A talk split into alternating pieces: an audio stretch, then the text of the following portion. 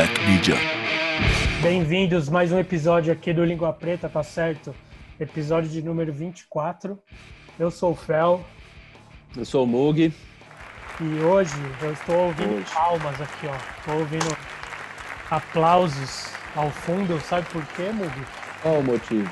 Nós temos um patrocinador fixo, Ó, tá certo? Esse língua programa, preta? Língua Preta tem patrocinador agora. Pessoas inteligentes que viram que esse podcast tem futuro. é o seguinte, esse programa agora ele é apresentado pela Street Combat, que é uma loja, uma skate shop desde 1999.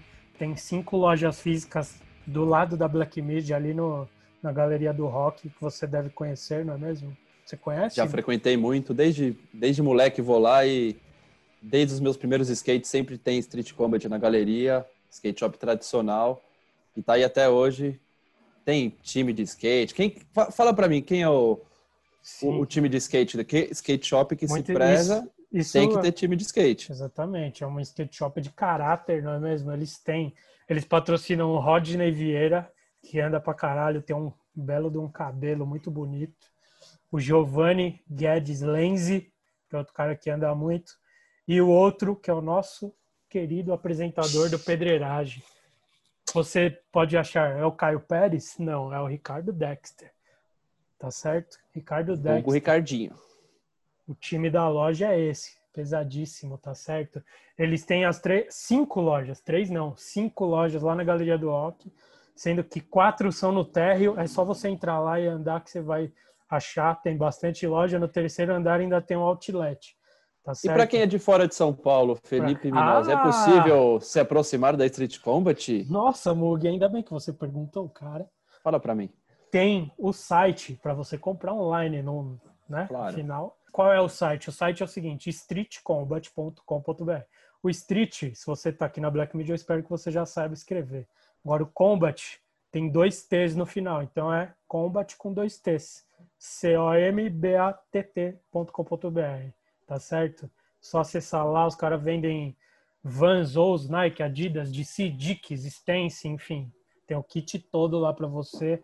Segue os caras no Instagram, o perfil deles é arroba Street Combat com dois T's, tá certo? Tá sempre rolando desconto, promoção. Fala que a Black Media mandou você lá, que eles vão te atender com mais carinho do que eles já atendem. Se não atender, verdade. você reclama aqui com a gente, mas eu sei que eles vão atender porque eles já falaram pra gente, tá certo? Black Media recomendou, é bem recomendado. E é isso. E Obrigado. quem é o convidado de. Não, termina. Não, Vamos- agradecer. Termina de agradecer. Não, claro. Obrigado, termina. Street Combat, por você Obrigado, Street Combat. reconhecer que esse é o melhor podcast da América do Sul.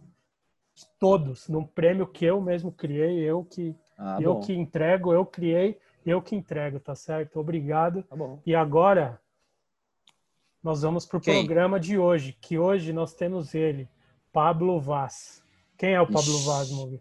Ele é o monstro do- dos cliques dos esportes de ação do Brasil, da América do Sul. Ele é o melhor Esse fotógrafo de ação da América do Sul, de acordo com comigo, de acordo com, com, o com o prêmio que você criou agora. É, também. que eu acabei de criar. Exatamente. Ele é bom, hein? Ele não, não, só para. de skate, de vários bagulhos. Então agora, depois da viradinha, Pablo Vaz vai aparecer aqui com a gente, tá certo? Tamo junto, vamos lá. Alô, alô? Alô? Olha só. Vocês estão me vendo ou não? Não, Não, Ah, é porque eu tô. mocado. Estou naked ainda. Ô, louco. que é isso, cara? Sem Calma. nudes, não, por não. favor. Esse programa aqui é pra... Esse programa aqui é para todas as idades, rapaz. Ah, tá, desculpa. Olha só. Olha ele aí. Ah, agora sim. Apareceu. Pera aí, bicho. Cara, olha que eu fiz no meu cabelo, bicho. É, então, é perguntar, mano, quem que fez isso? Quem que. A gente vai atrás, mano. O cara faz a merda consigo mesmo, né, cara? Não é com, com os outros. Não, não, não deixa nem os outros fazer a merda, né? É auto-bullying.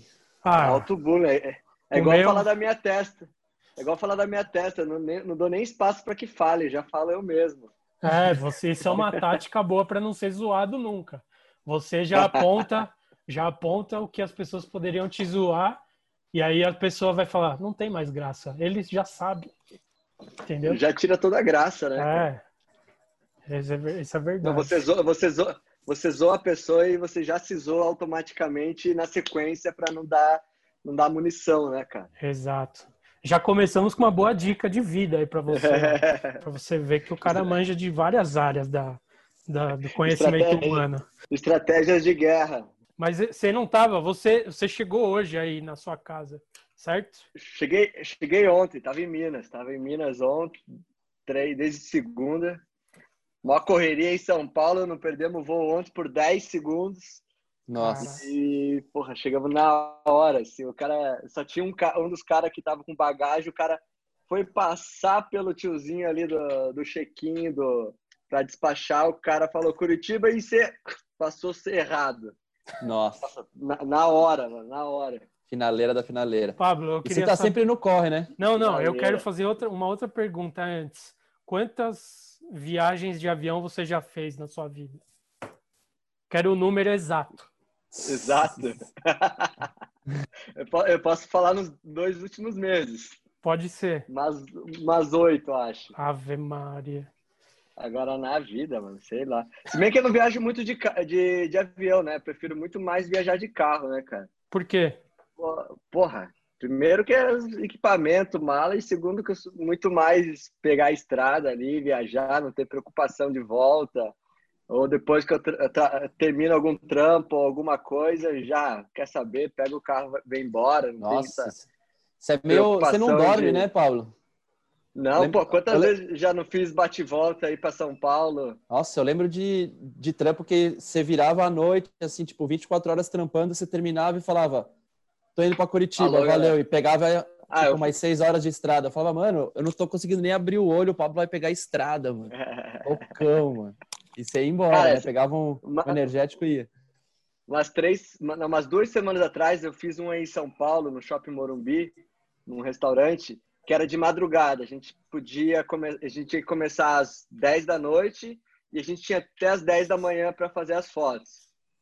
E eu falei, cara, não vou chegar um dia antes de São Paulo, pô, vou pegar um hotel, alguma coisa, gastar uma grana já, enfim. Cheguei, saí de Curitiba, sei lá, três da tarde, cheguei oito da noite aí em São Paulo, já fui direto pro shopping, trampei até às seis. A gente terminou o trampo às seis. Às seis peguei o carro, vim direto para Curitiba e fui direto para um estúdio, que eu tinha um outro trampo. Nossa. Mano, Caralho, fui mano. sair do estúdio acho que seis da tarde, assim, ó. Era umas sete horas, tava empacotado. Acho que nem dormi no quarto, assim, devo ter dormido na escada, assim, ó. Caralho. Energia é da hora, 0%, né? É, mas acho, acho muito da hora. Gosto muito de fazer isso. Dá uma, dá uma energia muito foda, assim, de, de fazer isso, dessa, dessa correria, de, de trampar, de, sabe? De tipo, caralho, não Sim. ter tempo, não, não Cê- dá, vamos aí. Você prefere, resolve. você prefere tipo fazer um trampo e sentir que terminou ele para depois descansar, né? Exatamente, cara. Exatamente. Prefiro, tipo, fazer tudo. Antigamente eu era assim com entrega também, né? Então, tipo, já ditava, já entregava. Mas aí você começa a trabalhar com publicidade, que aí você tem que enviar, sei lá, 300 fotos para os caras escolherem três. Aí eu só edito rapidinho, seleciono, envio, aí espero uns, às vezes até um mês para os caras pedir para o outro dia. Ou sei lá, velho. Aí, aí eu até me desencanei disso. Falei, ah, entrega aí rapidinho, dá dois dias para entrega, entrego, porque eu sei que vai demorar para retornar e os caras vão sempre pedir para um dia, dois dias depois. tipo, as fotos editadas, finais. A experiência, né? É a experiência. Você vai É, aprendendo, você vai aprendendo como é, aí você vai melhorando o seu trampo, não é mesmo? Aí vai se adaptando, né? Mas É. acho, cara, acho muito foda poder viajar, tipo, não ficar preso no aeroporto também, cara. De tipo, porra, é mó missão o aeroporto, né, cara? É mó chato ficar lá e pede voo. E é tudo um caos, e pode, não pode. Toda vez é estresse de equipamento. Ah, não pode essa mala, não sei o quê. Ah, eu vou de carro mesmo. É, a primeira coisa que eu penso nada. quando eu vejo isso, e al- além do mais, quando eu penso em você indo viajar, é a quantidade de mala que você tem, que você tira aquelas fotos e posta, tô indo pra não sei onde. E é tipo 40 malas da Pelican lá, tá ligado? Eu falo, mano, caralho, velho. É muito equipamento, né, mano? Tá louco, velho. Cara, te, teve uma vez que eu fui fazer um trampo pra ASICS, que era lá em Saquarema. E eu precisava montar uns estúdios lá. E eu falei, caramba, eu, pô, não tinha como ir de, de carro aqui do Curitiba até Saquarema, né? E eu ia precisar de um, de um assistente, cara. Daí eu chamei o Guiri, o Guiri Reis. Ele tava na pegada das fotos, tudo, ele me falando comigo dele. Eu falei, cara, vamos aí, porque ficava mais em conta e era. E eu falei, cara, só não leva nada de equipamento, nada de roupa, mano. Porque ficava mais em conta, é, tipo, contratar um, um, assistente, uma coisa assim que tivesse liberdade de poder levar mais equipamento do que realmente pagar o excesso pagar e tudo mais. O excesso, pagar todas, todas essas coisas. Eu falei, cara, vamos aí. Meu, foi, a gente foi com muita mala, cara. muita coisa. Mas deu certo no final. Da hora. E, mano, desde que eu te conheço, você tá sempre no corre, assim, sempre a milhão. Desde quando você, você conhece ele, Mug? Putz, faz um tempo já, hein? já faz um, alguns 10 anos, talvez até mais. Acho que mais, mais mano. Com certeza. Cara, mesmo. não, mais, mais. Com certeza, uns 15 anos, talvez.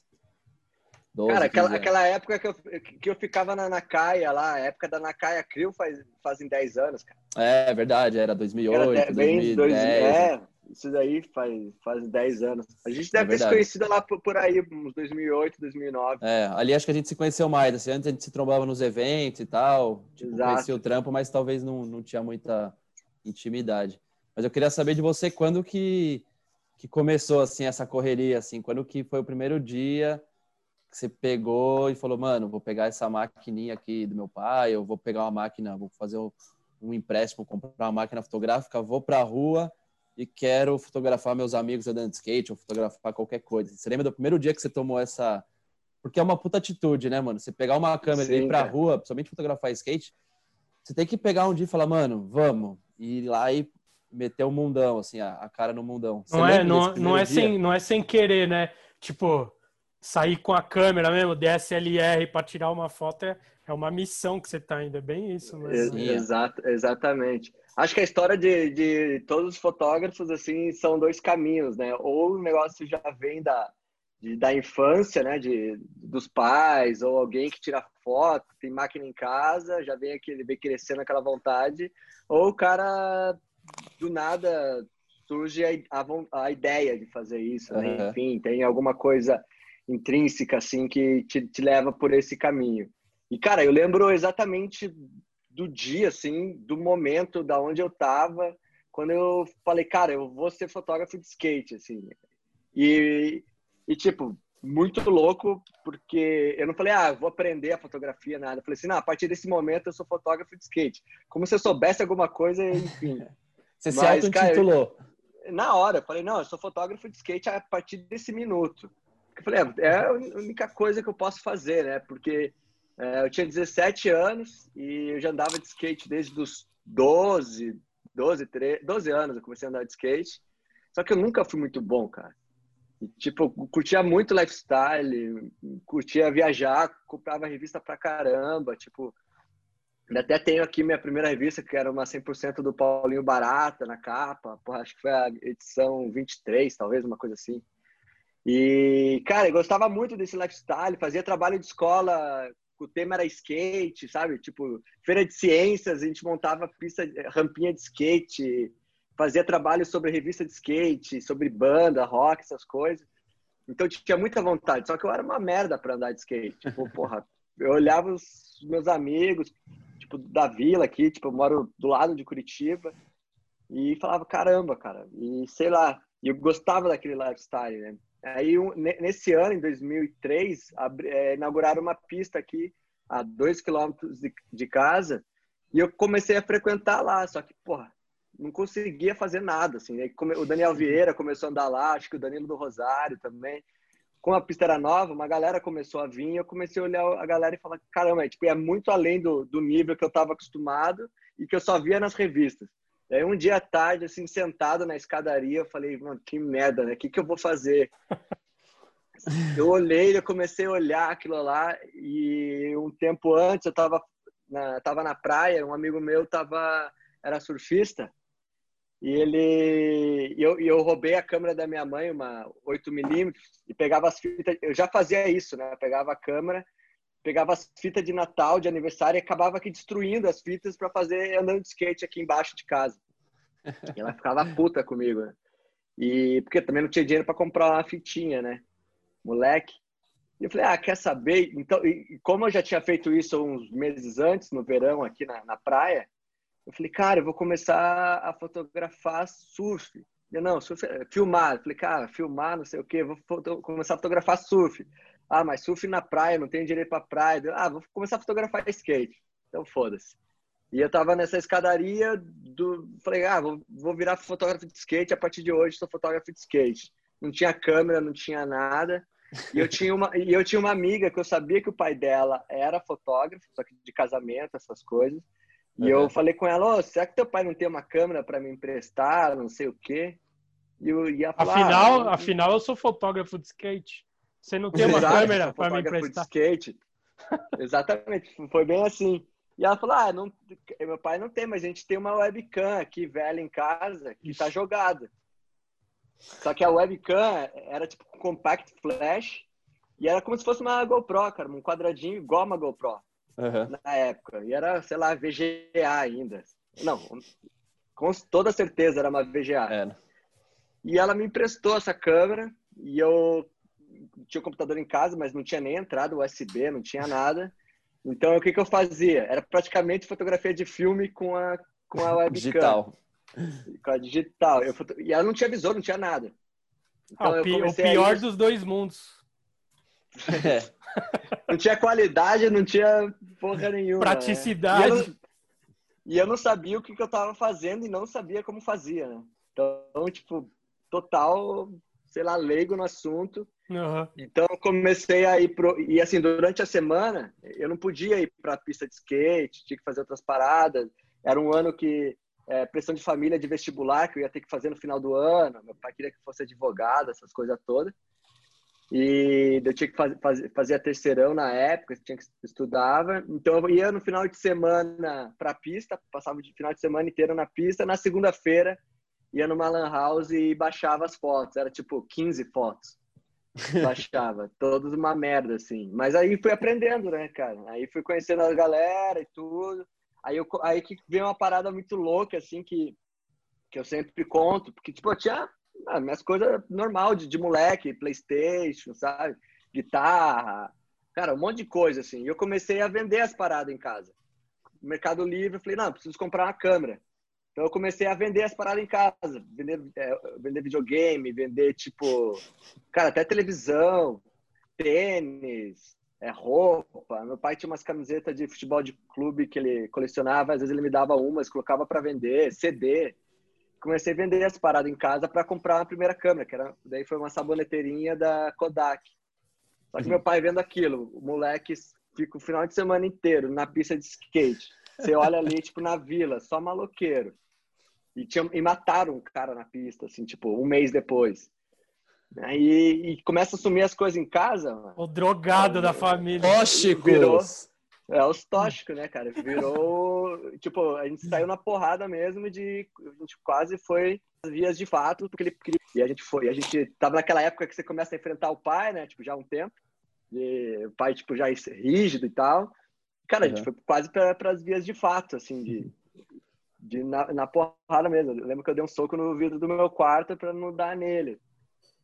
Que ele falou, não, não vai, não sei o que e tal. E aí, aí começou isso. Só que aí ele falou, ah, não tem jeito, né? O moleque vai fazer isso, deixa ele ir. A, a estratégia dele foi, deixa ele ir até ele, até, tipo, ou ele se fuder, ou ver que não dá e, e aí ir pro outro, pro outro caminho, né?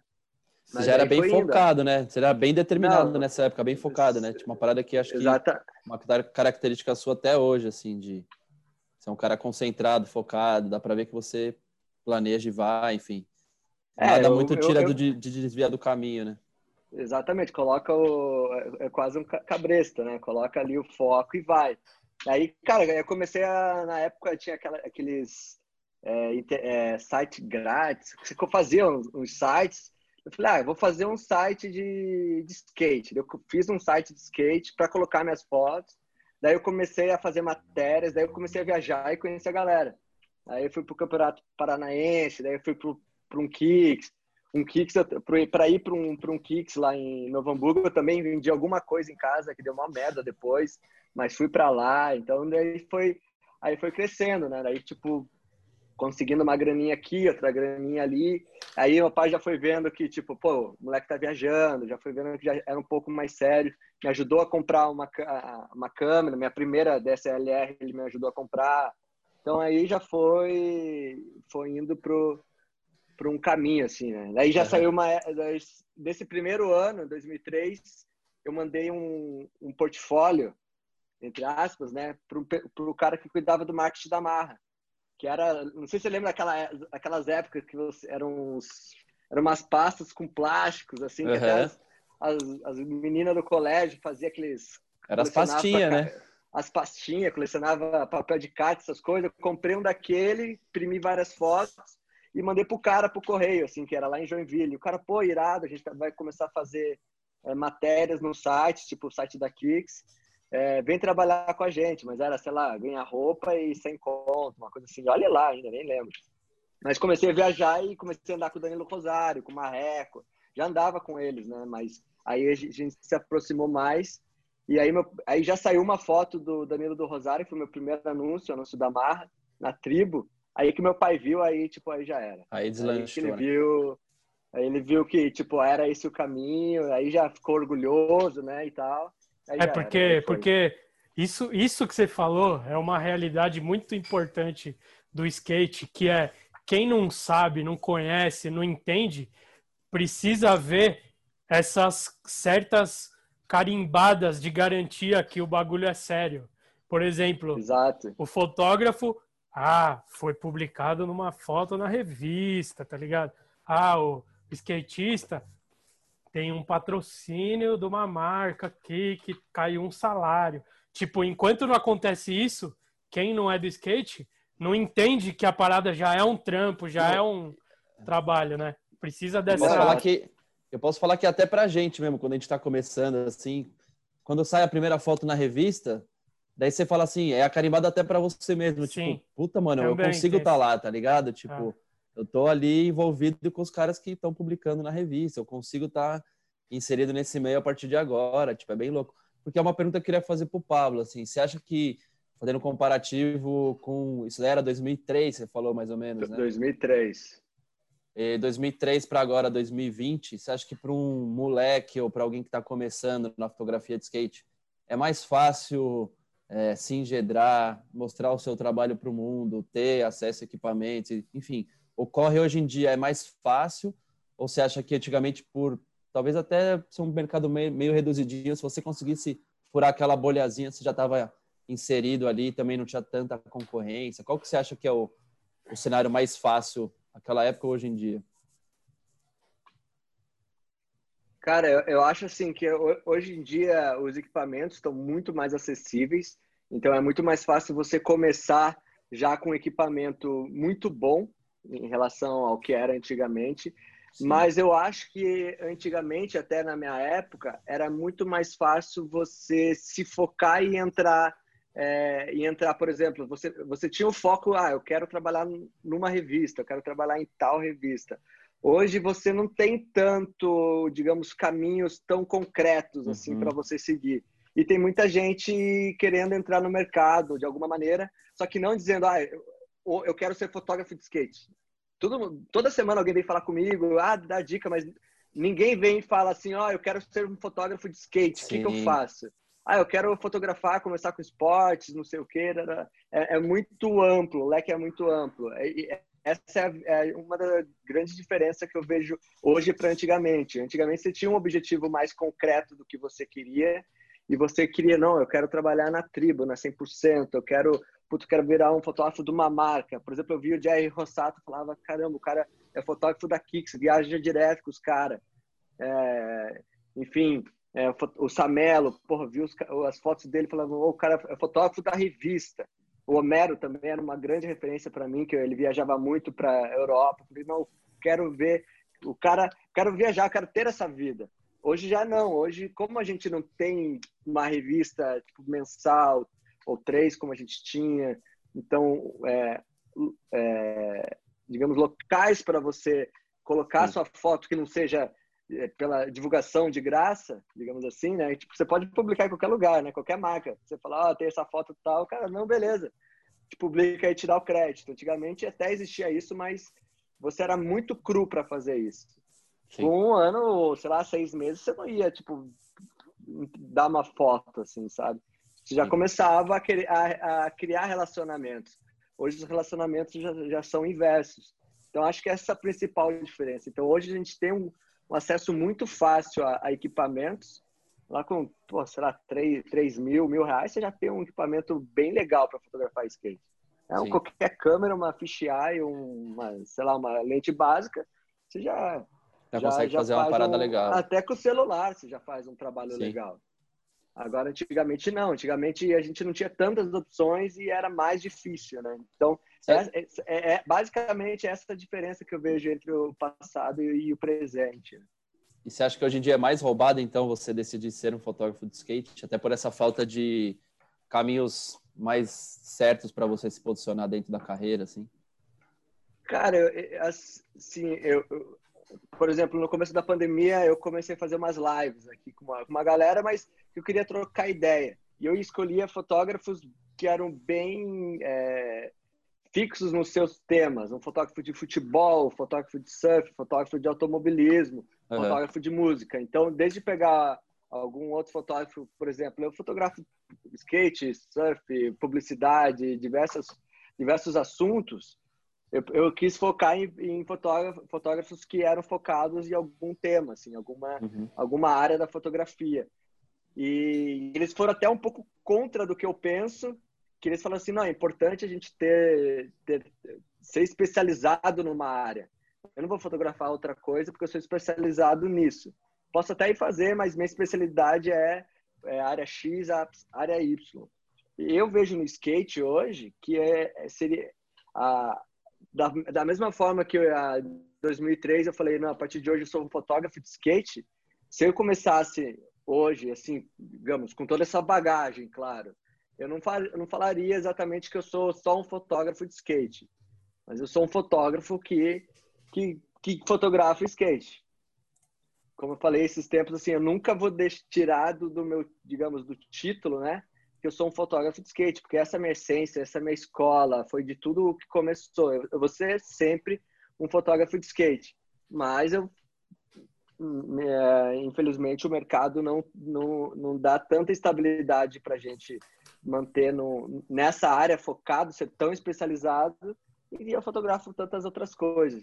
Mas em tudo que eu faço, eu coloco todo o aprendizado que eu tive desde de 2003 até hoje fotografando skate. Eu acho bem complicado, assim, alguém dizer que ah, a partir de hoje vou virar um fotógrafo de skate na, na nossa atual realidade. Sim. Quanto tempo que você ficou fotografando só skate, assim? E aí, quando, qual foi a primeira coisa que você foi fazer que não era skate, tá ligado? Queria saber isso. Cara, eu acho que assim, eu acho que eu fiquei uns dois anos fotografando só skate, só skate. Só que também precisava é, ampliar, ampliar um pouco os horizontes, é, principalmente financeiro, né? E, na verdade, comecei em 2003, 2004 entrei para a faculdade de jornalismo. E eu entrei justamente em jornalismo porque eu estava fazendo as matérias para Marra, para Kicks já. Então, eu precisava aprender a escrever um pouco mais, né? Uhum. Então, eu, só que aí o jornalismo acabou me levando, a faculdade acabou me levando para outras áreas. Assim. Então, eu comecei a fotografar é, shows. Então, vinha Black Eyed Peas, via Pearl Jam para Curitiba, eu comecei a fotografar os shows para assessoria de imprensa, que era a mesma assessora da Drop Dead, a Ana Paula, na época. Então, ela começou a me chamar. Então, isso já foi abrindo um leque, um leque a mais.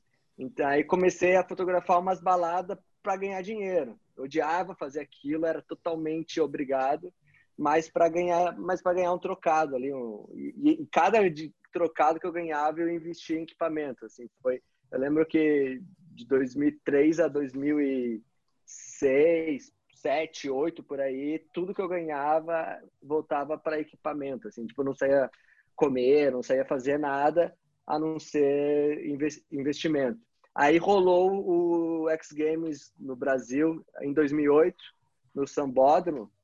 E aí eu tive contato com os outros esportes que nunca tinha tido, né? Tipo FMX, BMX, todas essas coisas. E aí falei, cara, tem muita coisa aí para fazer. É aí que eu ampliei realmente os horizontes, comecei a fotografar outras coisas e fui e aí foi indo, né? Aí aí já 2014, 2013 já 13, 14 já entrou trabalho para marca de carro, e aí a gente vai.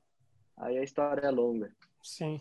Eu acho, não, eu, bastante, não, só queria falar porque, porque eu acho da hora que o Pablo é tipo assim, a galera do skate vê você como fotógrafo de skate, tipo assim, ele, todo mundo sabe que você faz outras paradas, você posta todo um monte de trampo que você faz, até que não é de skate e tal, mas a galera dentro do skate não não, não te enxerga como, tipo, nossa, o Pablo era mau fotógrafo de skate, agora ele faz tudo. Tipo, a galera ainda te vê como fotógrafo de skate, tá ligado? Do, dentro do skate. E a galera de fora te chama para os trampos, porque vê a qualidade e tal, e também te, te enxerga como não só fotógrafo de skate. Eu acho da hora o jeito que você conseguiu isso, tipo, sem, porque a gente tem vários fotógrafos que a gente sabe, ó, o cara começou a fotografar skate, depois o cara meio que, tipo assim, abandonou por motivos pessoais ou de dinheiro, tanto faz.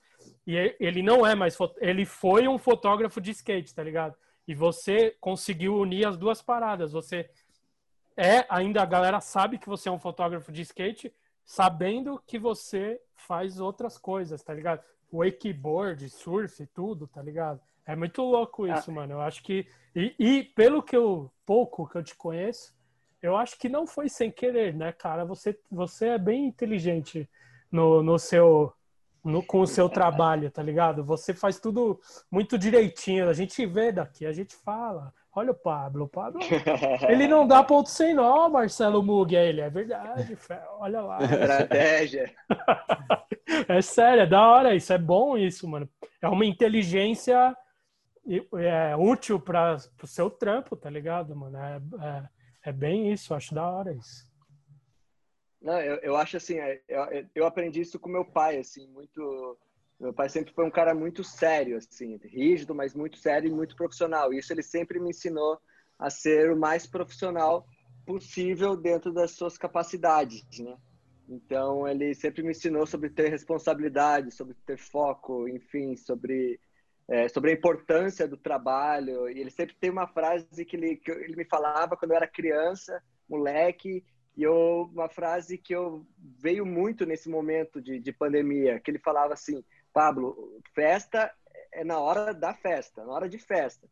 Aí você vai festar, na hora de trabalho, na hora de estudar, é hora de estudar, na hora de ter responsabilidade, é hora de res responsabilidade. E, na, e no nesse momento de pandemia, quando começou, eu me lembrou muito isso, porque pô, começava a ver a galera indo para festa em momento que não era momento de, de zoar, de momento de festa, de momento de ficar quietinho, respeitar e tal, e eu falava, uhum. caramba, tipo, vinha muito essa ideia do meu pai.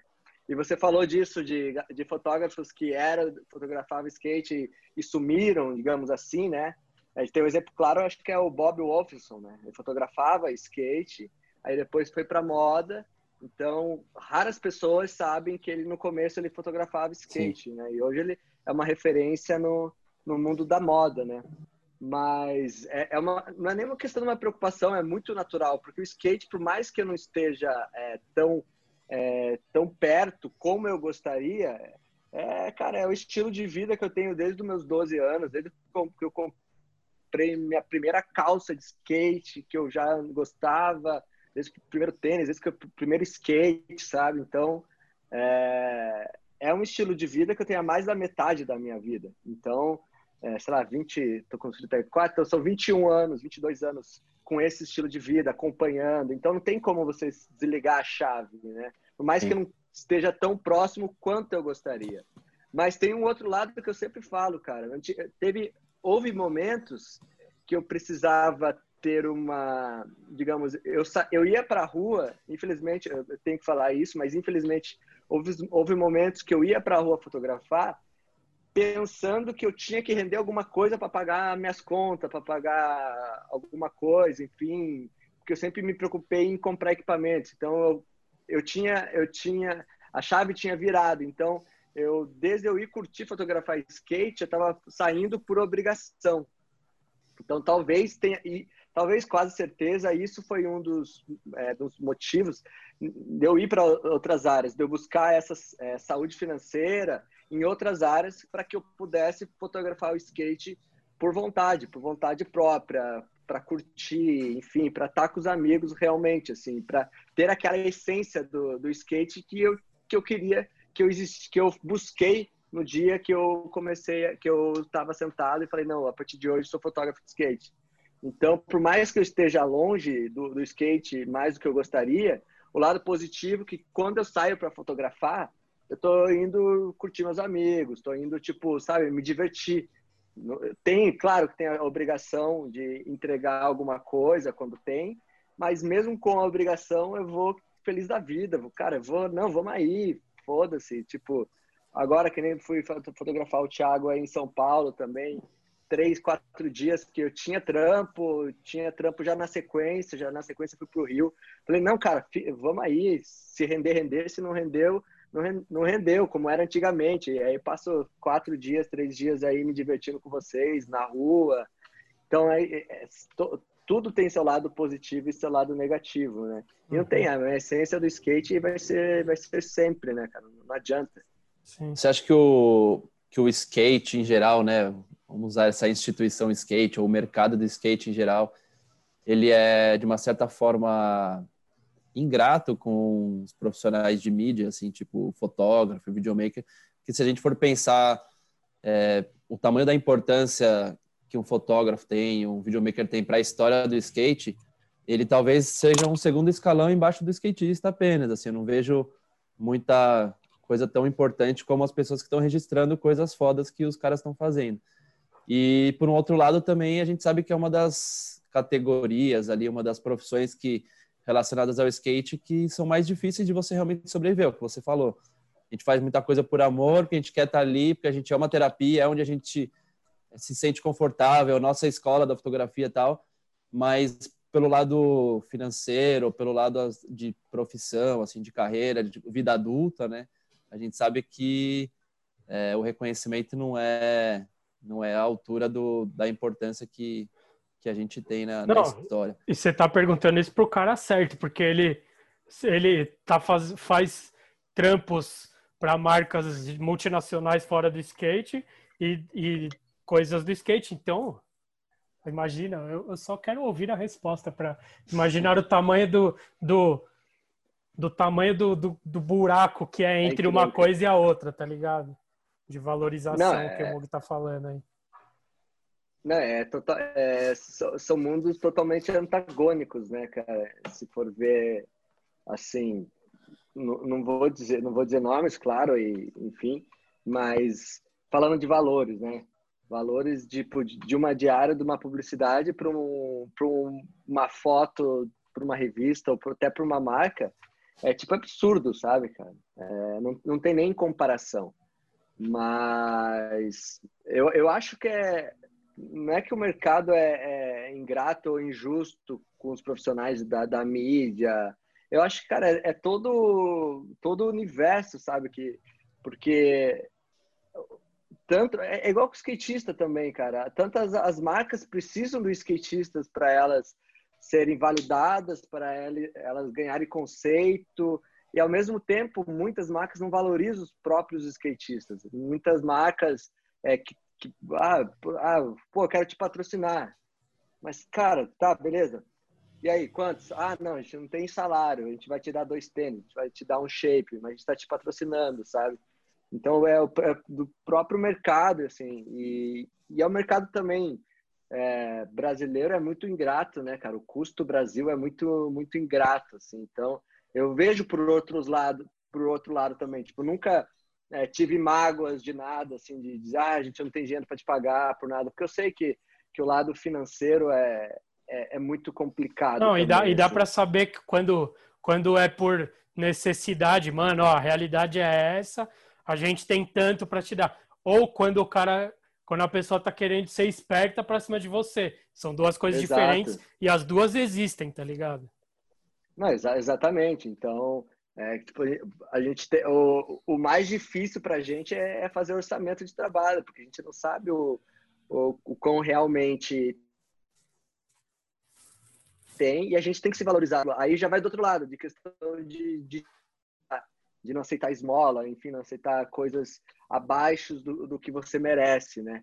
Então, isso, de certa forma, traz o mercado, não estou falando só de skate, mas o mercado em geral, de, de qualquer esporte, de qualquer área, para baixo, né? Então, se as pessoas começam a aceitar valores baixos, o valor, o ticket médio vai abaixando, né? Então, é, é, um, é um assunto muito complexo que dá para ir muito longe, assim. E, e, cada um também, cada um sabe como, como agir, então não dá para, por exemplo, julgar alguém, assim. Então, cada um sabe como agir, cada um sabe o que quer, como quer, e questão de adaptar e cada um se adaptando, tentar deixar a balança mais, o mais neutra possível, né? É muito, é muito complicado, porque eu já vi casos que, tipo, sei lá, o fotógrafo ou o videomaker tipo, tava na pior. E aí, mano, qualquer coisa que você oferecer pro cara, você vai salvar literalmente o mês do cara.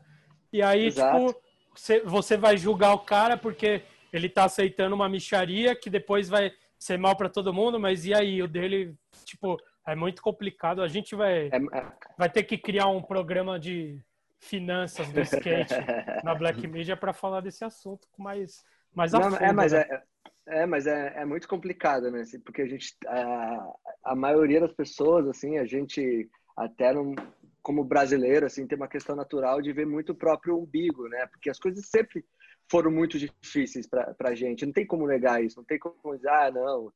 Mas as coisas sempre foram muito difíceis, né? Então, se você vê uma oportunidade de, de ter um de salvar o mês ali, como por exemplo você falou, pagar o aluguel, você vai falar, cara, eu vou dizer não porque porque ah, porque ah, o valor meu ticket médio era era X e agora, por exemplo, com a pandemia baixou, era Y, com a pandemia baixou para Y, não vou aceitar o, o valor, o Y. Então, cara, vou aceitar porque eu preciso pagar as contas do mês, preciso comer, enfim. Imagina quem tem, quem tem filho, quem tem um monte de responsabilidade, né? Então, infelizmente, não tem como julgar e o negócio é aceitar e tentando evoluir cada vez mais. Né? Isso, isso é coisa da vida, né? Sim. Falando em grana também, agora é uma parada que você já falou também aqui hoje, você sempre tá, desde sempre, assim, eu lembro que você sempre tá nessa, nessa parada de renovar equipamento, de sempre estar tá procurando, tipo, ter um modelo de câmera melhor, um flash foda, enfim. É, você acha que o equipamento ele é fundamental para um cara, para um fotógrafo, tipo, se especializar no skate ou em qualquer outra área, para ele progredir na carreira? Ou você acha que também tem muita gente que vira meio que refém de equipamentos ou refém de queria ter um equipamento? Qual é a, a balança e também como, como saber usar o seu equipamento, às vezes se você tem uma limitação, enfim, como que você sempre gerenciou sua vida em relação a isso e o que você dá de dica para as pessoas que às vezes não tem muita grana, mas enfim, como que você lida com isso? É, então, a questão de, de equipamento, assim, eu vejo é, todos os meus equipamentos, como até o meu carro, eu vejo como ferramenta. Então, tipo, eu não tenho um carro para passear no final de semana. Eu tenho meu carro é minha ferramenta. Se eu, não, se eu não viajasse tanto de carro, acho que eu nem teria carro mais. Então, eu vejo ele como uma ferramenta. Eu preciso dele. Então, e a câmera também. E eu já fui, pô, antigamente eu olhava a câmera, lançamento de câmera, eu ficava, caramba, vamos lançar uma câmera, preciso comprar, preciso, preciso. Mas, mas a experiência diz, né, cara? Você não precisa ter a melhor câmera, você não precisa ter o último lançamento. Às vezes o último lançamento não é o melhor para você.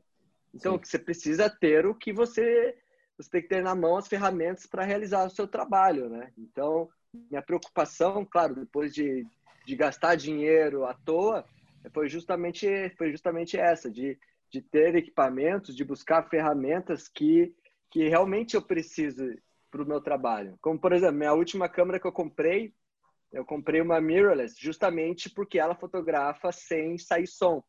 Então, algumas publicidades que eu fazia, eu não podia fotografar, porque eu faço muita publicidade durante gravação de filme, né, publicitário. Eu não podia clicar porque a câmera saía o som.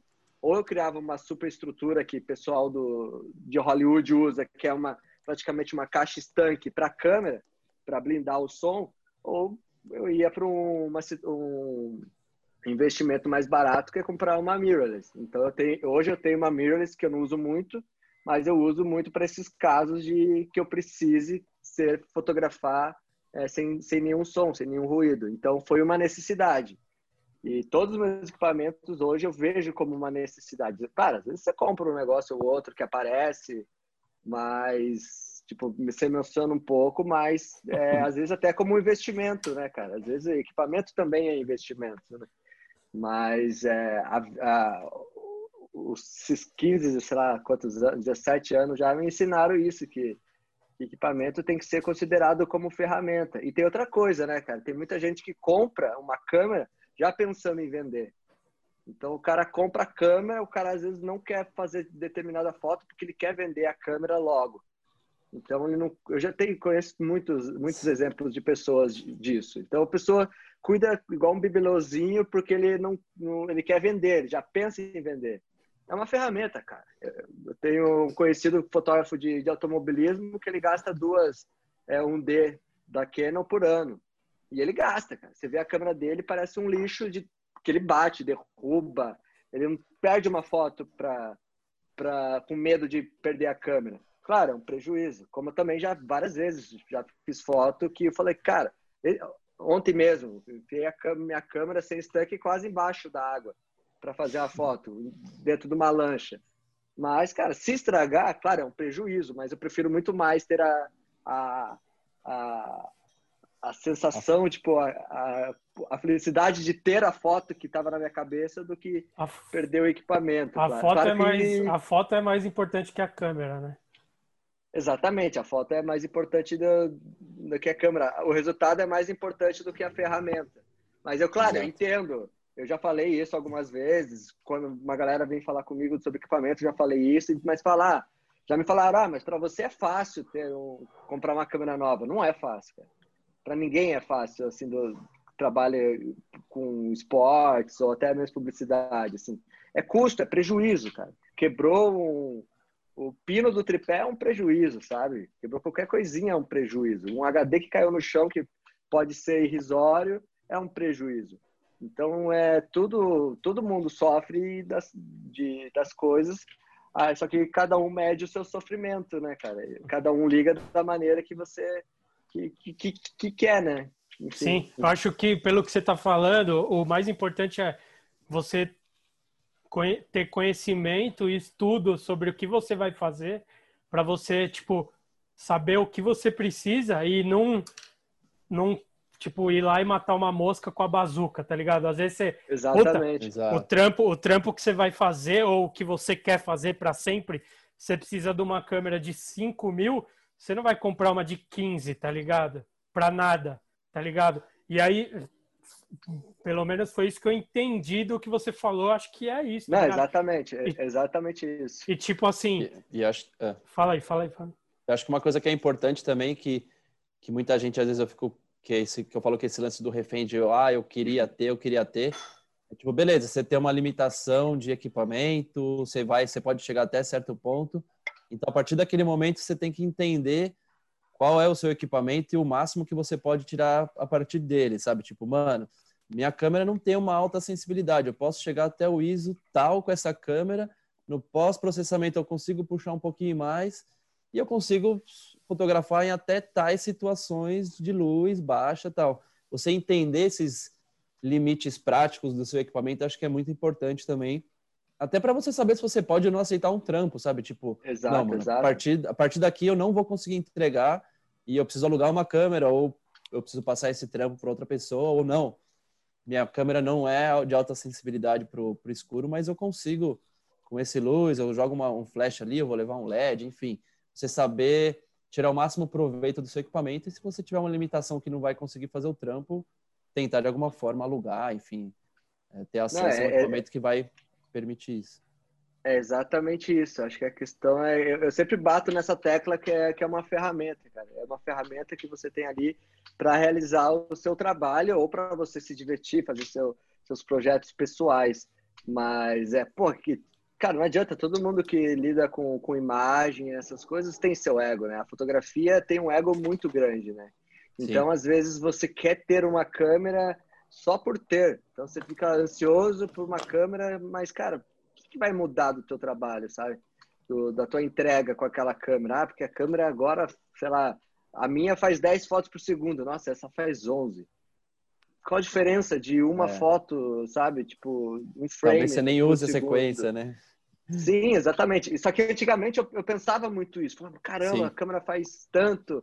Cara, hoje em dia nem, nem precisa de tanto, sabe? Nem precisa de ter tanta mas, coisa. Mas, mas é que também a, o jeito que essas coisas são vendidas para todo mundo Exato. é justamente para é. gerar a sua urgência para você se sentir defasado e querer o novo. Mas tem um lado que também eu acho importante a gente falar aqui que muita gente que começa a fotografar ou filmar ou qualquer coisa com equipamento, é, não, às vezes não pensa é que quando você, pega, você tem um equipamento foda, que é bom, é um investimento, sim, porque muitas vezes você consegue o trampo por causa do seu equipamento, tá ligado? O cara fala, sim, mano, não, aquele, aquele fotógrafo ali, ele tem a câmera que é garantido, vamos chamar ele porque ele vai vir sim. com aquela câmera. Isso daí é uma realidade, é muito real. Às vezes a galera que começa não pensa muito nisso, tá ligado? Mas às vezes o que vende o seu trabalho também é o seu equipamento. Então ele acaba sendo um investimento, né? E agora uma outra... tem, tem esse lado também. Tem esse lado da moeda também que, que infelizmente, às vezes, o, é, não é só tanto da câmera, do equipamento, mas também aí vem um pouco da minha forma de agir também profissionalmente, que é a forma de se portar, né? Então, é, até a roupa que você veste, sabe? É tudo. Infelizmente, a gente vive numa sociedade que é assim, é muito da aparência.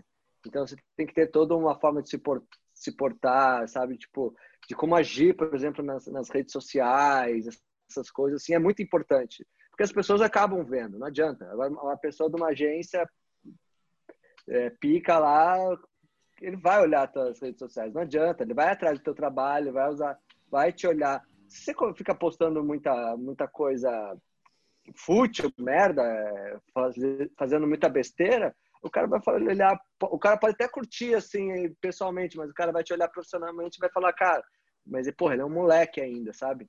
Então tem um pouco disso. E equipamento é a mesma coisa também. Equipamento é, já tive N trabalhos assim que perguntaram quais equipamentos eu ia, com o que, que, eu, que, que eu ia levar, uhum. o que, que eu ia precisar.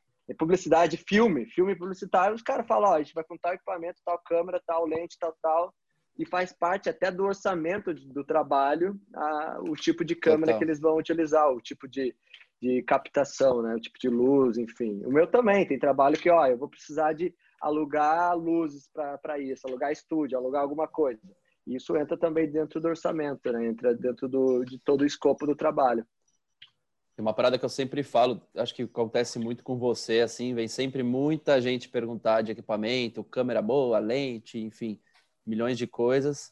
É, eu acho que o importante é sempre realmente ir atrás de informação, assim, nem sempre, na verdade, assim, quase nunca a câmera mais cara é a mais ideal para você usar. E na prática você ter consultorias de pessoas que estão fazendo coisas próximas do que você quer fazer, sabe? Vem muita gente perguntar para mim de fisheye, de skate, de flash.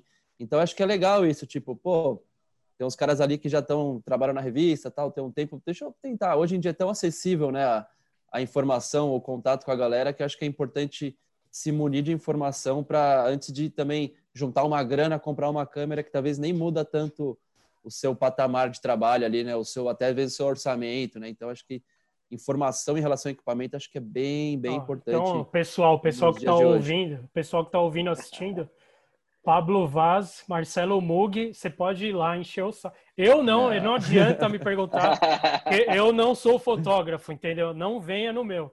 Mas no deles dois, qualquer hora, quantas mensagens você quiser, você vai lá e pergunta que eles estão aqui se dispondo a te responder todas as suas dúvidas, ok? Fica, tá aí. Tá. Fica a dica. Consultoria Mas, grátis. Cara, assim, eu, eu, nunca fiz nenhum curso de fotografia, assim, nunca. Você me pergunta, é, você fez cursos, coisas, nunca fiz. Tudo que eu tenho, tudo, tudo que eu sei, eu devo à internet, devo a, a pessoas que abriram o seu conhecimento para mim. Aí eu posso citar Dani Borges, Samelo, por exemplo, da área do skate principalmente, e devo muito à minha própria curiosidade, né, cara, de, de fazer, de errar, de, sabe, de, de buscar essas informações. Sair então, da zona de conforto, né? Sair da zona de conforto. E, sei lá, acho que uns três anos atrás, dois, dois anos atrás, dois anos atrás, eu fiz uma série de vídeos no meu canal do YouTube falando sobre fotografia de skate. E, e, e essa série foi justamente para, digamos, deixar um acesso mais fácil dessas informações e de, de maneira gratuita, porque eu aprendi tudo. Então foi uma forma de, de maneira passar gratuita. isso, né? Então foi uma forma de devolver um pouco todo esse conhecimento que eu aprendi através da internet, deixando esse legado, por mais que simples que fosse, mas é foi algo que demandou tempo, demandou, sabe, sair também da minha zona de conforto, que foi aí que eu comecei a gravar as coisas. E até então, a ideia de, de projeto de, de curso de fotografia de skate já tinha vindo de, de outros de outros conhecidos, é, de empresas, para fazer isso pago, para cobrar das pessoas para elas assistirem. E a gente conversou muito sobre isso, por mais de muitas vezes, muitas empresas é, de, de, educação, né? E que eu falei, cara, eu, prefiro, eu não quero fazer uma, algo pago, eu quero fazer algo entregar, devolver um pouco isso. Então, toda essa informação que eu consegui pela internet, então foi aí que a gente colocou esse material no ar. E, cara, Legal.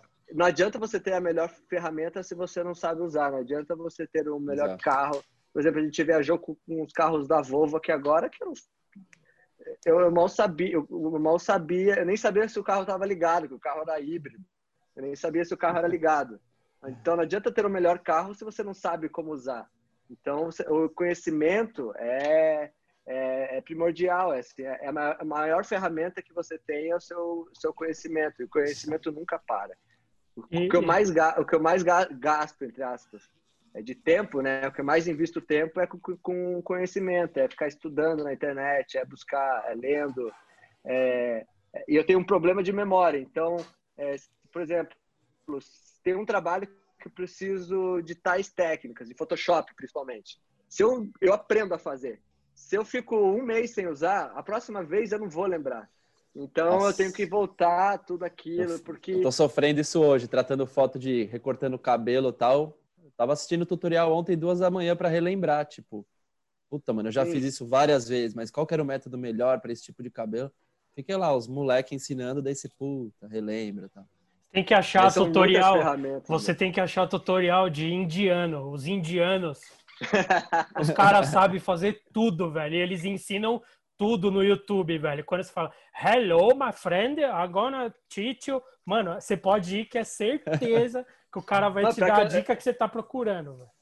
Eu, que eu sempre tenho um indiano, cara, que o cara tem um gel, assim, um cabelo. A testa do cara é maior que a minha, ele tem um gel no cabelo, assim, pra trás. Parece aquele, aquele penteado lá, o blindado, sabe? Uhum. E o cara fala inglês todo meio do indiano, só que ele, pô, ele, tem, ele, tem, ele, dá várias dicas assim no Photoshop, que, cara, já usei vários, vários vídeos. Os caras são Sempre cai os vídeos dele. Se você, se você abrir o Photoshop, vê quanto, quantos nomes de indiano não aparecem ali na equipe de desenvolvimento. Pode reparar, Certeza. meu amigo. Você, eu queria perguntar, quando você fez essa série de videozinhos aí, passando alguns conhecimentos básicos e tal, qual, de 0 a 10, qual o seu nível de vergonha para gravar esse tipo de coisa? Cara, 12, 15. 15? Não na, ver... Não, na verdade eu gravei tudo duas vezes. Eu fiz toda, toda a série uma vez. Tipo, caramba, eu fiz. E eu ficou uns, uns quatro meses na gaveta, assim, guardado. E para mim tava do caralho. Para mim, falando, ó, oh, legal. Cara, depois de quatro meses eu olhei e falei, cara, tá uma merda isso.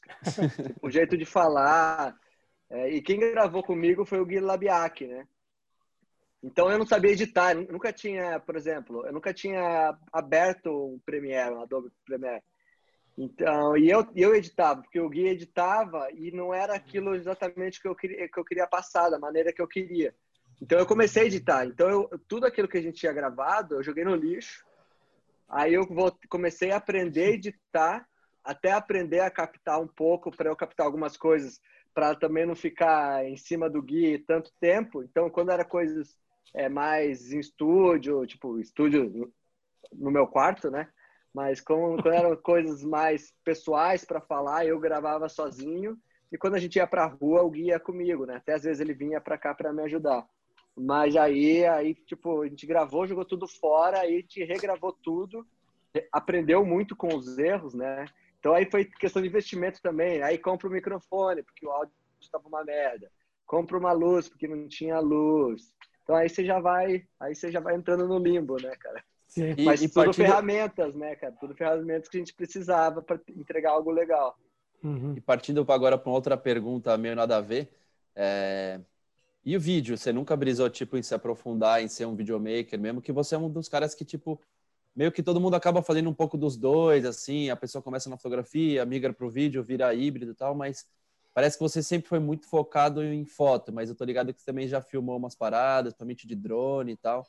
Como que é a sua relação com o vídeo ou não é, ou é meio tímida? Você odeia cara, videomakers? É verdade isso? Não, cara. Não, cara. verdade. A gente, já, a gente já se deu umas cotoveladas aí, mas, cara, eu, eu respeito muito, assim, o trabalho dos videomakers. É, foi até uma questão, assim, eu lembro claramente quando lançaram a primeira câmera fotográfica que filmava e começou esse, esse híbrido, né? Então, antigamente, a fotografia era o carro-chefe e os videomakers estavam, entre aspas, sempre na roubada, sempre não eram, uhum. estavam ali, digamos... É, não era prioridade, não pegando, né? Não era prioridade, quase que pegando carona, assim, sabe? Então, era, era tipo, vamos aí, vamos junto. Não era o, o vídeo não era prioridade, por mais que tivesse os vídeos, é, as marcas já fizessem filmes, mas a revista, a fotografia era a prioridade. E quando, e quando lançaram essas câmeras, foi aí que o jogo começou a mudar. E até então, muitos fotógrafos é, começaram a filmar. E desde aquela época eu me perguntava se eu filmava. E, e eu tive muito claro assim essa divisão e essa transformação. E eu falei mais de uma vez que assim, cara, eu não vou começar a filmar em respeito aos videomakers, então eu sabia que tinha já esses profissionais que já trabalhavam com, com filme, com vídeo, e eu trabalhava com foto estilo. Então eu, eu, eu, sempre fui um pouco mais recluso a, a filmar, justamente em respeito a, aos videomakers, aos amigos, às pessoas que, que já filmavam. Mas aí o, o, o mundo é, deixou de Dinâmico. ser estático, né? deixou de ser uma fotografia estilo e está cada vez mais dinâmico, cada vez, cada vez mais movimento. Então eu comecei a sentir que estava estagnando em alguns trabalhos, em, algum, em algumas frentes, porque eu não filmava. Então, ah, trabalhos que ah, tira foto, mas eu fotografava, mas eu precisava fazer GIF, por exemplo. Então começou com a, com a onda dos GIF, começou das, com a onda das fotos 360, começou com a onda dos é, enfim, movimentos. Uhum. Então, eu, aí eu comecei a sentir essa necessidade de profissional de, de filmar. E quando eu comecei a fazer publicidade, que eu comecei a, a ver todo esse mundo do filme, aquilo sempre, eu sempre fui muito curioso, aquilo sempre foi, foi me atiçando a curiosidade. Então, eu sempre fui muito observador e ficava observando esse trabalho. Então, eu não me atrevo a fazer um filme, não vou dizer, ah, eu sou um videomaker, eu vou lá filmar mas eu, eu, eu, eu busquei conhecimento. Tanto ano passado eu fui para fui para a Indonésia, para a Malásia, para basicamente filmar e tirar foto. Então, minha responsabilidade A era filmar, responsabilidade B era foto. Então, foi a primeira vez que eu falei, não, vamos aí. Caramba. Mas porque eu tinha uma liberdade de, de captação, uma liberdade de, de execução. Mas eu... E até assim, então eu comecei nesses dois últimos três anos que foi tá esse mundo tá nessa reviravolta e eu fui digamos assim colocando a fotografia estilo não não para um lado não de lado mas sabe tipo vem um pouco mais para cá entra aqui o, o, o, movimento vamos vamos andar junto vamos aprender junto mas abrir mais cara, espaço né para o vídeo abrir mais espaço mas eu confesso que nos últimos meses eu reclinei um pouco eu falei, cara, a minha fotografia é fotografia estilo. Acho que eu preciso preciso focar um pouco mais nisso. Porque é meu carro-chefe, é onde o que eu gosto de fazer, é pensar na foto, é pensar no, no na fotografia, na, na produção, na execução, no tratamento. E aí que eu comecei a trazer parceiros, assim. Então, tipo, eu tenho amigos que, que, que filmam. A gente, eu, tipo, vem muito trabalho de foto e filme para mim. E eu comecei a trazer parceiros para trabalhar comigo. E da mesma forma, isso foi muito bom, porque para esses mesmos parceiros também aparece muito trabalho de foto e filme. Uhum. Então, eles fazem o filme, eles não, a gente já tem o fotógrafo, que é o Pablo. Um, um leva o outro. fazer né? com ele, um leva o outro. Então, esse de um leva o outro começou, é, me trouxe, de, entre aspas, de volta. A, a, falei, cara, você é um fotógrafo de estilo, mantém aí que é aí que você sabe fazer, que você gosta. Mas tem que ter a expertise e a parte da curiosidade, enfim, é coisas da vida que, que agrega valor para todo mundo. Né? Mas eu, eu acho que a fotografia, mano, você. Eu vejo isso claramente com o Mug, tá ligado? A fotografia. Ela é essencial pra, na hora de filmar, tá ligado, mano? Exato, Porque, exato, tipo, eu sou eu sou um mero aprendiz de videomaker, eu filmo algumas coisas na Black Media. O meu principal é editar, mas eu filmo várias coisas quando a gente tá junto no trampo. E às vezes, tipo, sei lá, não, teve um pedreiragem aí que eu tava fazendo um, um ângulo lá, o Mug, não, mano, vem aqui, ó, pá, deita no chão, filma daqui e tal. E aí a imagem ficou linda, tá ligado? E tipo, foi, na verdade, foi o Mug fotógrafo falando pra, pra eu filmar de tal jeito, tá ligado? E aí você vê como é importantíssimo esse bagulho, principalmente de tele, de fisheye é mais limitado, entre aspas, não.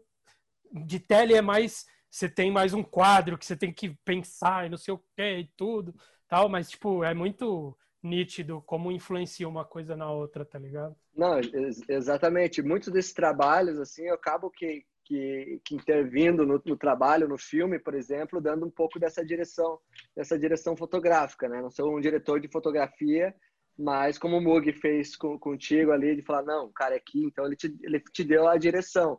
Ah. E, e eu, eu, faço isso eu faço muito nesses trabalhos assim até esses meus parceiros acabam me perguntando tipo às vezes cara você tá tá tudo bem você acha que tá legal você acha que você acha que a gente pode fazer eu acabo dando essa intervenção mas, como eu falo, eu, eu vejo a fotografia. A minha dificuldade é ver, o, é ver todo o, o timeline, é ver o antes e o depois. Eu vejo o frame. O, o que acontece antes e depois, sabe? A, a, todo, como é que fala? Esqueci a palavra. Então, Sim. todo o timeline ali, isso eu não, cons não consigo ver. E, pô, você falou disso e, cara, é o, é o que o Aleviana fez, né, cara? É o que ele transformou a carreira dele, né? Ele era um fotógrafo de estilo skate, hoje ele é um puta de um diretor de fotografia de publicidade. Então, é, é bem isso, né? E, e, tenho vários outros amigos que eram fotógrafos estilos que foram para a direção de fotografia em publicidade, em filme, em diversas outras áreas. Tem, tem um, só, um negócio ainda desse negócio de foto e vídeo eu, teve um dia que eu tava vendo aquele documentário do Sebastião Salgado lá, aquele O Sal da Terra. E aí, mano, eu tava vendo, e aí me veio na cabeça a internet, ela, tipo assim, mano, o cara, ele, o Sebastião Salgado, basicamente ele falava: Eu vou viajar para fazer um livro. Aí ele ficava sete anos fora de casa, tá ligado? É tipo isso, a vida do cara.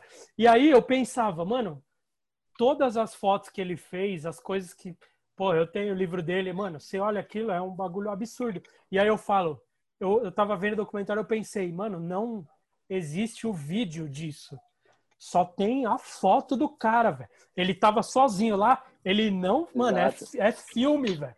Ele tirou a foto e foi embora. Não existe um registro de vídeo desse bagulho. Aí eu tava pensando, isso hoje em dia é um bagulho quase que impensável, mano. Você falar, porra, tem a foto, mas sempre você fala.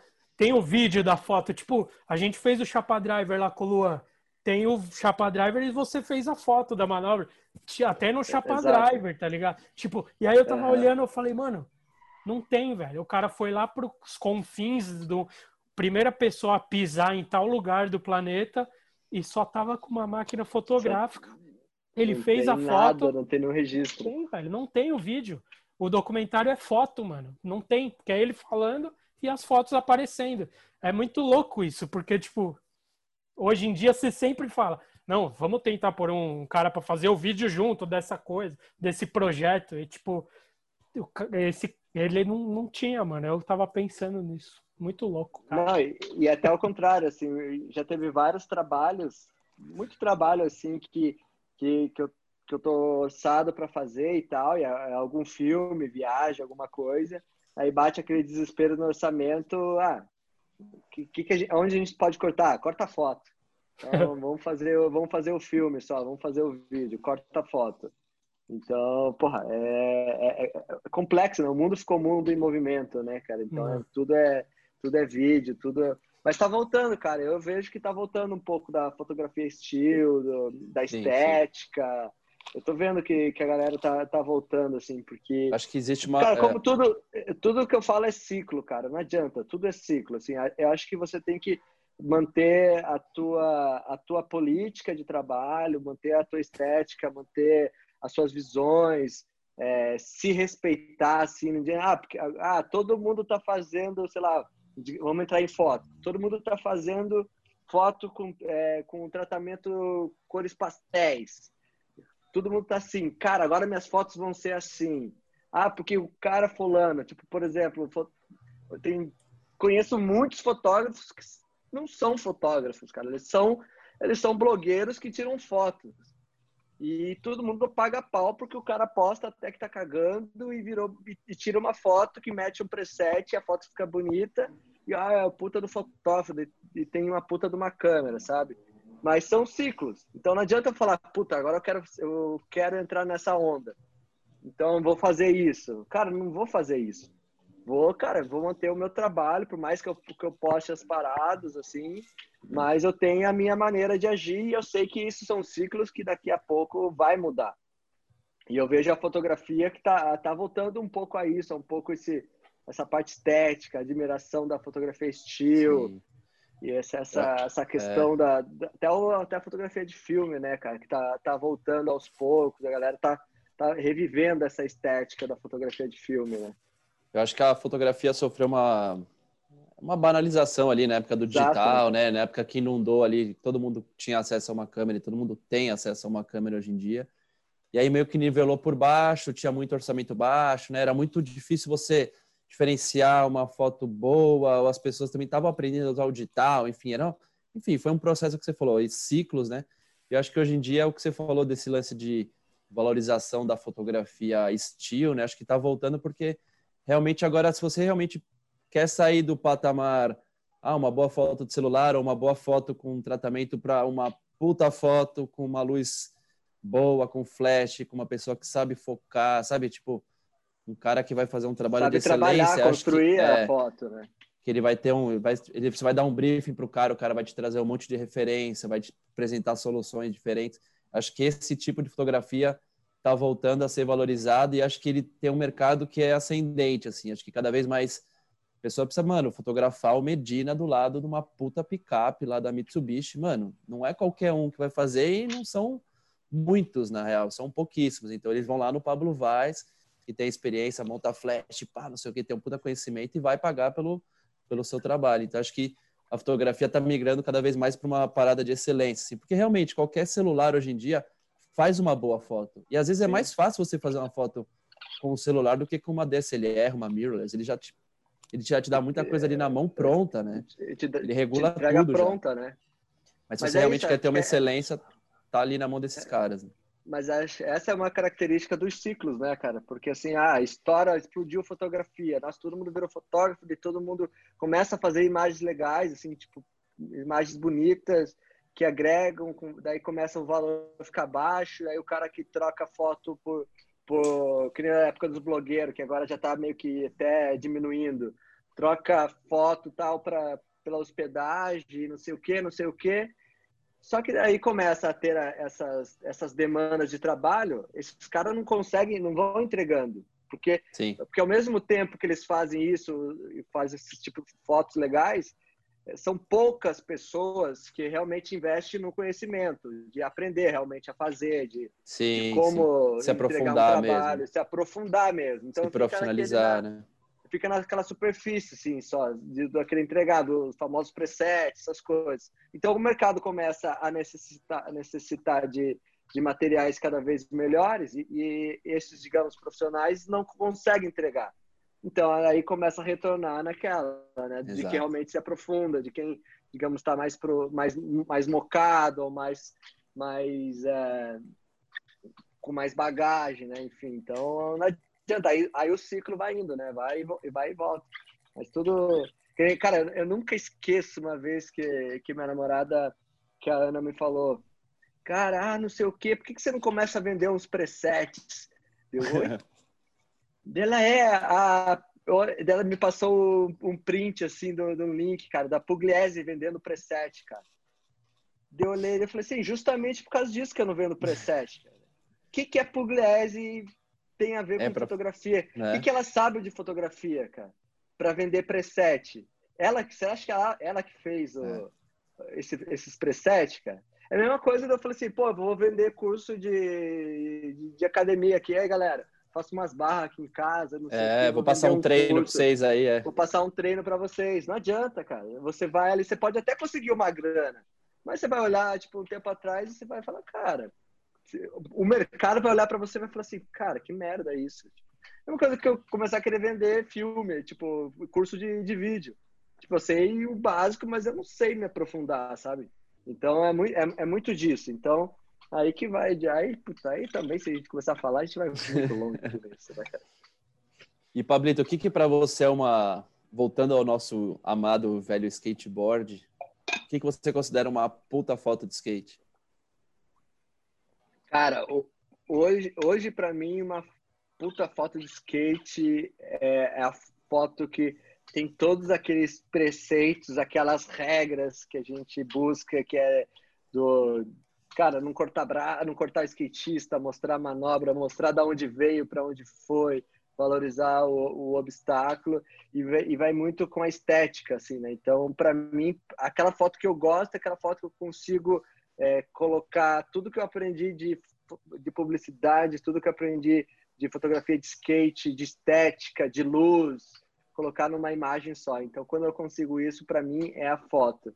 Então, antigamente se preocupava muito de iluminar o skatista e não se preocupava com o fundo. Hoje já me preocupo muito com, com o ambiente geral, com todo, com tudo que está acontecendo e colocando o skate. Como também gosto pra caramba de, tipo, sei lá, de só tirar uma foto, é, é, tipo, de fichar e focadona ali no, no skatista. Até uma do Thiago que, que, que eu postei esse tempo atrás ali, que eu falei, cara, Faz, faz tempo que eu não faço uma foto de fichar e colado mesmo, assim. Vamos fazer, cara. Vamos fazer uma. Quero fazer essa.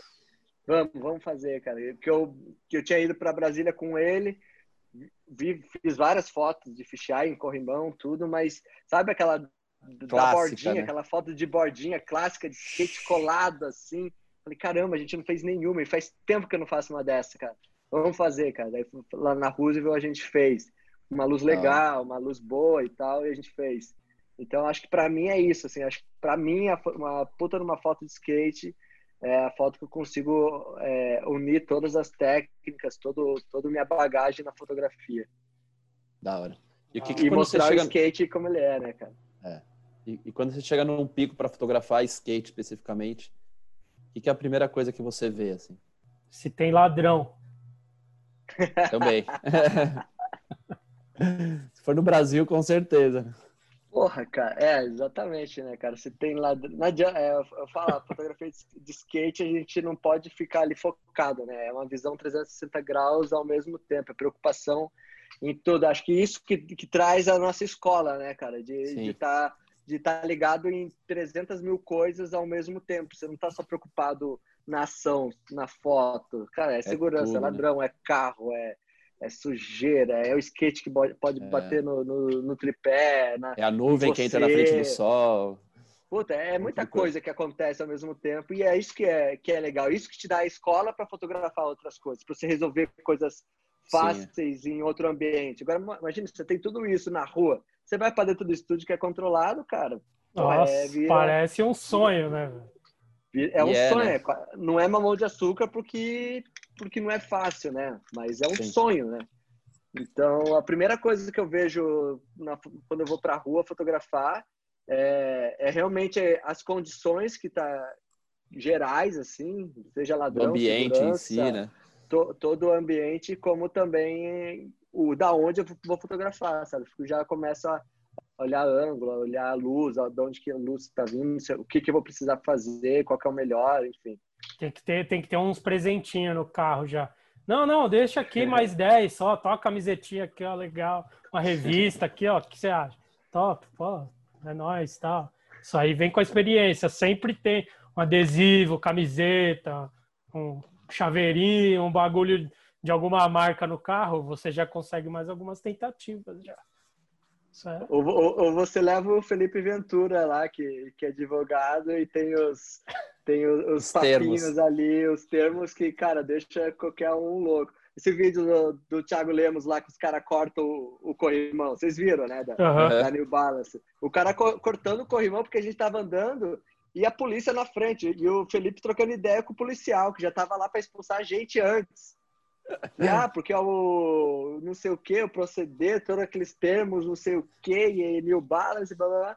O cara entrou na mente do policial que o policial, tipo, tava assistindo o cara cortando o corrimão, cortando o cano, e a gente praticamente em cima do cara, assim, tipo, pulando em cima do cara. Então é absurdo, né, cara? Então, Sim, ó, agora eu... é verdade. Quando eu vi esse bagulho, eu achei bizarro, mas agora você me passou a real dimensão da lábia dele, mano. Puta merda, é verdade, velho. Serrando Sim. corrimão na frente da polícia, eu nunca tinha visto. Cara, eu não, eu não lembro exatamente o termo que ele falava, assim, mas o modus operantes. Ele falava assim, ah, porque os modus operantes e não sei o que, blá, blá, blá e tal.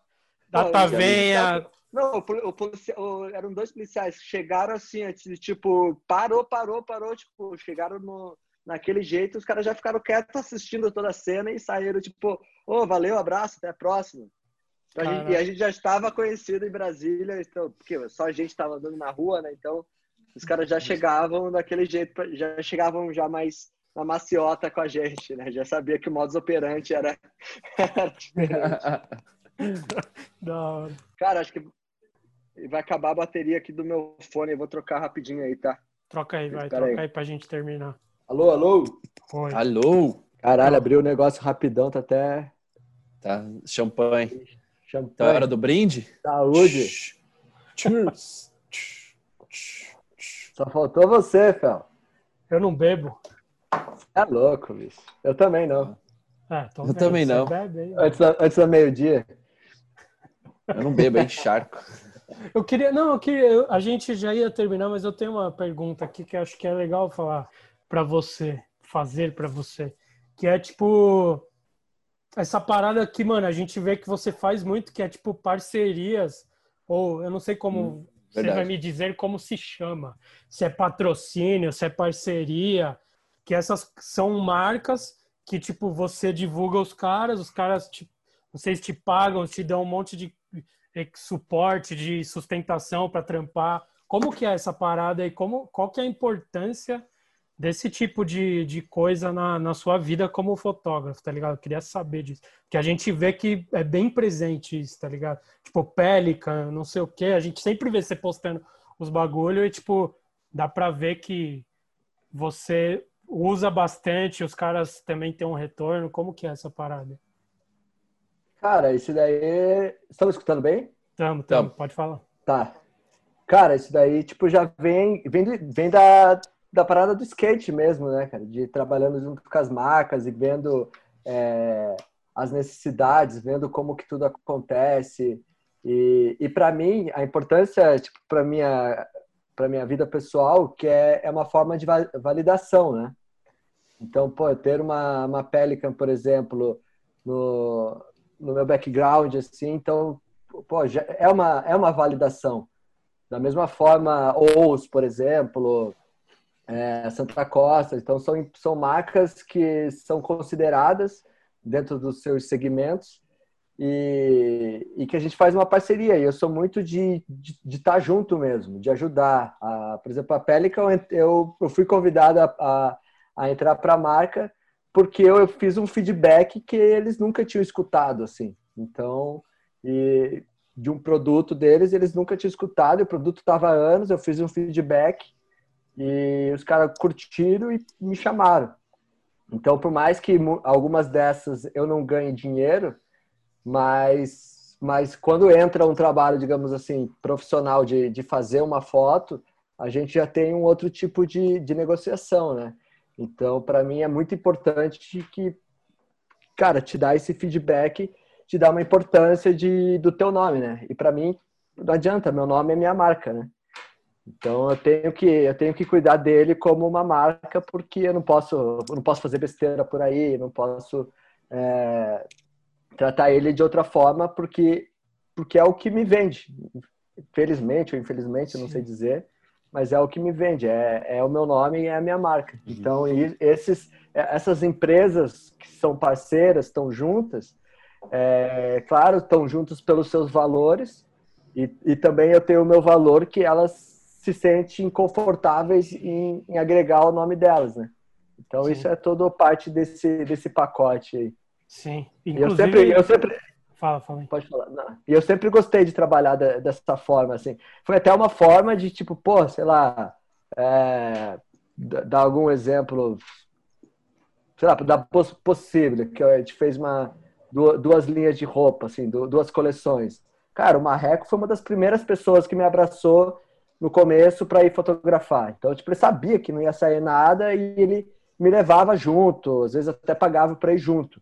Então, eu não cobrei nada dele, assim, tipo, ele me pagou uma vez uns royalties, assim, mas em nenhum momento eu falei ou cobrei dele, tipo, para fazer aquilo. Foi uma forma de devolução de todo aquele processo, de todo aquele trabalho, que ele, de toda a amizade, e uma forma minha de ajudar a, a possível. Então, e uma forma também da possível me ajudar. Então, eu sempre, sempre gostei desse tipo de trabalho de entre dois entre dois os dois lados, né? Entre as, as duas frentes. E enquanto as duas frentes estão satisfeitas com, com o retorno, eu não vejo por que não, não ser feito, né? Ao, ao, ao ponto que, por exemplo, uma marca eu ver que ela está me explorando, eu não vou estar tá satisfeito, eu não vou querer estar tá com ela. E o ponto que, que ela vê que ela está investindo no meu nome, eu, na minha marca, e não tem nenhum retorno, ela vai falar, oh, infelizmente a gente não pode continuar. Então é sempre uma via de mão dupla e eu sempre tento agregar o, do, o maior, do maior, é, da maior forma possível e do mais profissional possível para cada empresa, para cada marca. Não, não é à toa que o seu nome é Pablo Vaz Photography, não é mesmo? Você falou, é o meu nome. Porra, é, meu nome. Eu tô vendo aqui, eu tô vendo aqui no Zoom, ó. Pablo Vaz Photography. É verdade. É o nome do cara. Já estava predestinado do berço. Entendeu? É, tanto que no Mercado Livre eu não sou nem Pablo Vaz, é outro nome aí que tá. Não pode, né? Não pode saber que é você que tá, tá, vendendo os bagulho, né? Ah, Pablo. Caixa 2, né, cara? Caixa 2 Photography. Ah, tô ligado. Pablito, mas é pra... isso, mas, é, mas desculpa, mas é que é uma questão de, de responsabilidade, uma questão de. Eu vou, eu vou ser bem sincero agora. Quando eu, quando eu entrei na, pra HB, quando os caras me chamaram para entrar para eles, eles queriam me dar só óculos. Ele falou assim, ah, te dá quantos óculos você quiser por, por mês e tal. Eu falei, cara, isso não me, não me agrada. Não, não gosto desse tipo de negócio. Eu prefiro que vocês me deem um dinheirinho ali por mês, que, sei lá, que valha, sei lá, se, eu, se me dão 10 óculos, se eu vender 3, eu vou conseguir esse dinheiro, mas eu vou estar ao mesmo tempo concorrendo contra vocês. Então eu prefiro que vocês me deem três óculos ao invés de dez e me dê um dinheirinho. Me dê um dinheirinho que, tipo, com esse dinheiro eu vou estar legal, vou estar feliz, vou estar legal, vou estar feliz de estar utilizando a marca e vou usar o óculos de vocês. Então, porra, os caras acharam legal a ideia e compraram. Quando deu a crise, uma última crise que deu, eles falaram, cara, a gente não pode mais, tipo, deu as merda, pagar a gente pode te dar tanto, tantos óculos? Tá, beleza, pode. Só que aí a gente não tem nenhuma responsabilidade, é, digamos assim, profissional. Aí você faz o que você quiser. Se quiser usar os outros óculos, use. Já me deram os outros óculos, já usei, em respeito a quem me deu. Mas como é, é mas é uma família. É para mim, o pessoal da HB é uma família, porque eles me abraçaram em momento que, que eu também não, não tinha tanto, tanto peso assim. Então, hoje eu uso óculos, óculos deles, eles não me pagam dinheiro, mas eles me dão óculos para quem eu quiser. Então, ah, eu preciso de 10 óculos para amanhã. Os caras vão lá e mandam os 10 óculos. Então, é uma questão de, de respeito recíproco. E claro, aí eu tenho uns óculos que eu vendo no Mercado Livre mesmo. E eles sabem disso. E eles sabem disso. Mas que, pô, que tipo, tantos óculos eu dou, dou de óculos para todo mundo, assim, que eu, que eu conheço. O pessoal que fez um filme comigo na Mitsubishi lá agora. Todo mundo saiu lá com óculos e com tênis zero, assim. Falei, liguei pro Narciso a mesma coisa. Narciso, a gente vai fazer um filme e tal, tal, tal, tal. São 10 pessoas. Vocês venha, pega os tênis. Todo mundo saiu com tênis novo. Os caras da HB também. Ó, oh, tal. Todo mundo saiu com óculos novo. O cara lá no, do nada que abriu a fazenda pra gente, pra gente gravar. Tó, tó um óculos aí. Olha, a fazenda, da, a fazenda da Record, parabéns. da hora.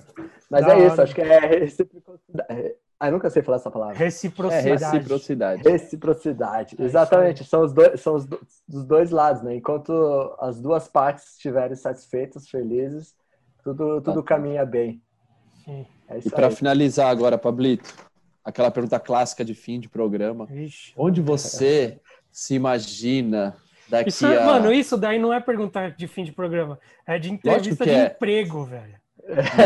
Não, não. É, é tipo... Sim, é tipo entrevista de talk show também, Marília Gabriela. entrevista de Pablo Vaz. Não, Porra. também é. Mas é isso daí sério? tem.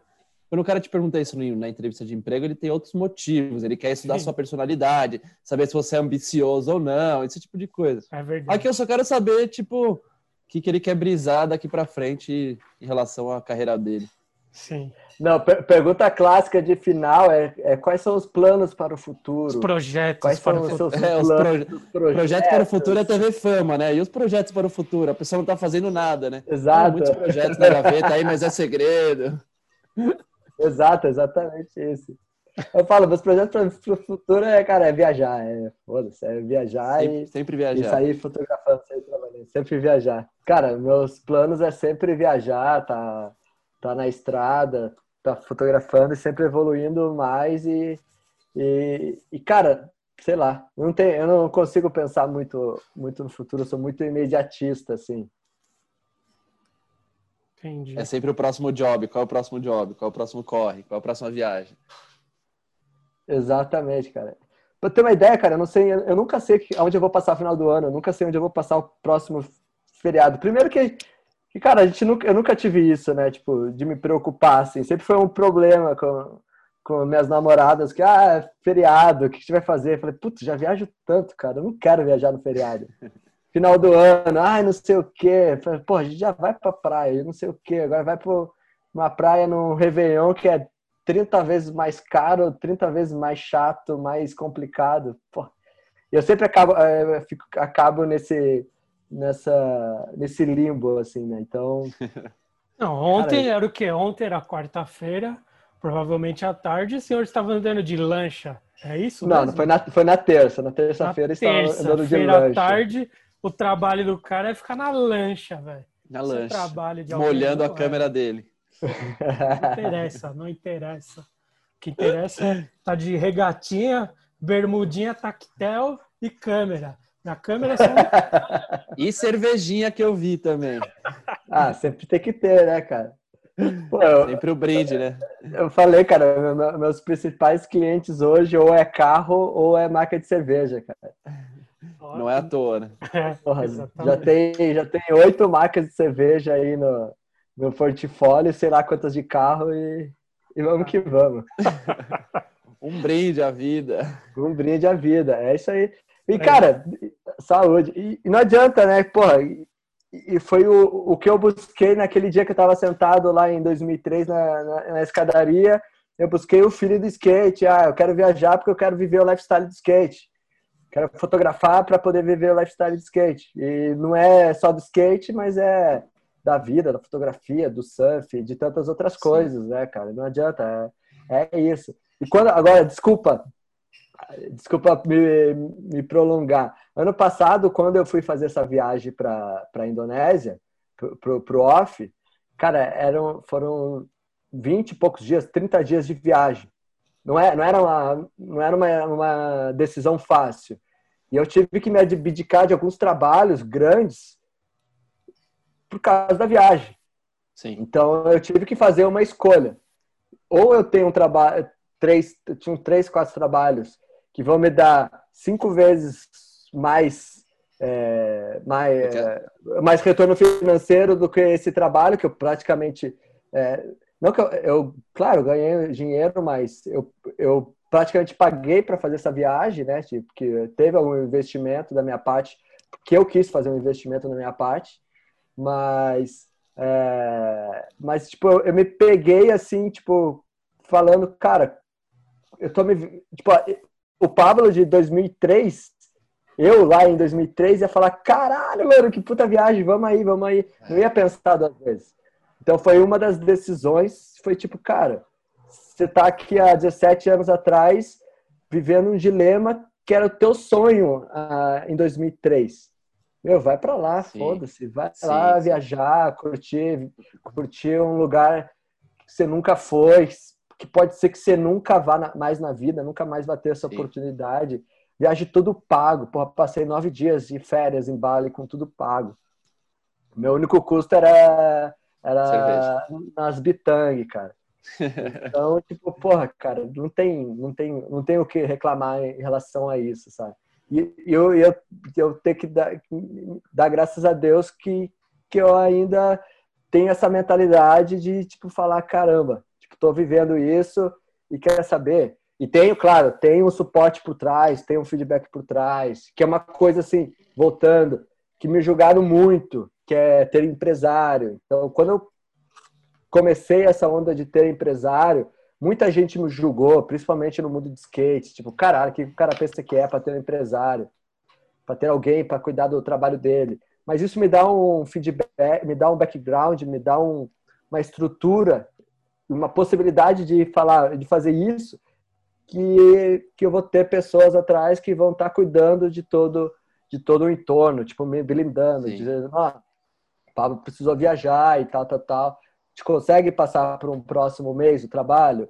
Infelizmente isso não vai poder acontecer. Como também me blinda de, de, de trabalhos de tipo roubado. Ou até, ou até mesmo me segura obrigatoriamente de aceitar trabalhos ou, ou valores que às vezes eu quero fazer, mas falo, Pablo, calma aí, não faz aí, porque aí você vai levar o mercado para baixo. Então, segura a onda. É não, isso aí. Da hora, mano. Não, que bom que você está, está, bem, está dando certo o seu sonho lá de 2003, que você pode ter o conforto de escolher uma viagem foda ao invés de, de grana. Eu espero que todo mundo Todo mundo não, as pessoas que a gente gosta, eu espero que um dia consigam também chegar nesse ponto que é, porra, muito bom ver gente do skate se dando bem e trampando pra caralho. Animal, mano. Da hora e é da hora ver que da hora ver que o seu sonho, você não só tá realizando o seu sonho de 2003, como a chama dele tá acesa ainda, né? De tipo, você tá, tá realizando algumas paradas, mas você ainda tá projetando outras coisas e tá vivendo as coisas que você queria viver, assim, é muito da hora isso. E é, é muito style é, ver, ver você sair do skate, assim, acho que é, esse bagulho que o Fel falou, acho que é muito da hora. Que você também falou que é a bagagem que o skate te deu, te deu uma, uma base ali para você aprofundar em outros universos, que é muito difícil. Muita gente acha que, tipo, ah, mó fácil fotografar, não sei o quê. É foda chegar onde você chegou, de pegar uma Mitsubishi, botar um Medina e fazer uma campanha para o Brasil inteiro ver, tá ligado? Tipo, saindo do skate, tendo a bagagem do skate. Então, eu acho que você é um puta exemplo para outros moleques que estão começando agora a fotografar skate, brisar em estar tá com os amigos próximos ali, fazer uma coisa meio descontraída, chegar num, num nível de, de trampo, tipo, que, que vai para o Brasil inteiro, para o mundo inteiro. Acho que é da hora esse. Parabéns pelo seu corre. Valeu todo essa, essas duas horinhas de conversa aí, dividir um é pouco da sua experiência. Né? Caramba. Acho que deve ter sido umas duas horinhas. Pô, só, não foi, foi quase duas horas. Depois, antes de você agradecer as belas palavras do Mug, é, não, foi, não, não, foi você que fez aquela campanha do Medina raspando o peito com a gilete, não, né? Por favor. não foi você, né? Era o sonho dele, mas ele não fez. Porque aquilo lá mano, foi muito engraçado. Não. Ótimo. Então, ótimo. Não, o pior, o pior assim, cara. Não, o pior não. É, de certa forma, é até bom que a gente, a gente consegue ter uma liberdade. Claro que a gente pensa no lado financeiro, né, cara? mas a gente consegue ter uma liberdade de, de falha que você vai tá falhando, né, bicho? Então, tipo, é, é, de certa forma legal isso assim que a gente criou um, um, uma liberdade assim, tipo, entre a gente, assim, digamos assim, de, fora de questões financeiras, questão financeira todo mundo quer ganhar dinheiro, não adianta dizer, não, precisa não adianta querer ganhar, ser né, hipócrita. Né, todo mundo quer, precisa, todo mundo precisa, todo mundo quer de certa forma, todo mundo quer pouco mais, vai de cada um estar satisfeito consigo mesmo, com o que faz, com o que tem, né? Então, a gente tem certa liberdade. Eu, cara, tenho um empresário que ele entende muito bem o, o, os meus corres, entende muito bem o que eu quero fazer. Então, ele sabe, ele sabe dizer não, ele sabe o momento que ele tem que dizer não, que ele pode dizer não. Então, tem tipo de trabalho que a gente realmente fala não, porque a gente entende que não vai. Não é que não vá ser legal para a gente, mas de certa forma pode prejudicar outras frentes, né? Sim. Então, às vezes, claro, às vezes entra, aparece um, você fala, caramba, se fosse pelo dinheiro é legal, mas pelo feeling, pela, pela, pela marca, geral ali, não né? é legal fazer. Pelo contexto geral, não é, não, não, não vale a pena fazer. E é isso, cara. Tipo, eu, eu realmente. É claro, porra, sei lá, dirigi um puta de um Volvo aí essa semana. Queria ter um carro de 200 pau na garagem dirigindo ali para passear no final de semana. Quem não queria? Falar, se eu tivesse condição. Mas essa não é a nossa, nem nunca foi nossa prioridade. E eu acho, sinceramente, que se eu tivesse condição, tipo, eu ia ter, não, não seria aquela coisa que, tipo, nossa, babá. Porque não é a nossa escola, né? A gente nunca viveu isso, né? Então, nossa prioridade realmente é, é, poder viajar, é ter o dinheiro para viajar, ter, ter condições de viajar, ter, ter condições de, de tipo de estar com a, com a família, com os amigos, ter condições de ter nossas ferramentas de trabalho e principalmente saúde, né, cara? Não adianta a gente não ter saúde e, e enfim, a gente não tem nada, né? Como é que diz? Quem que falava? Esqueci o nome do cara. Como que é? Você pede, pra, pede saúde para acumular dinheiro e pede o dinheiro para recuperar a saúde. Puta, esqueci é tipo o nome do, do, rapper lá, lá, lá, do Rio, lá, cara. Era até, acho que era até o.